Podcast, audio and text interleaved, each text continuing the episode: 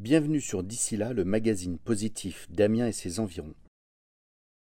L'expérience que tu as eue à Dublin, c'est euh, quelque chose que tu souhaites renouveler? C'est des, des, choses euh, qui te passionnent ou tu veux euh, continuer à être ici, à côté d'Amiens, à, Villers? C'est un peu dur de, de, combler les deux, allier les deux. Parce que j'ai développé ces décors, j'ai prospecté fin 2019, début 2020, mars 2020, Covid. Donc ça a été très compliqué après de pouvoir finir tout ça.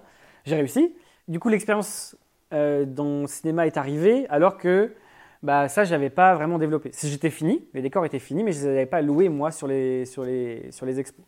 Je me suis rendu compte en allant là-bas qu'en fait, j'ai les capacités ici de travailler, en fait, ici.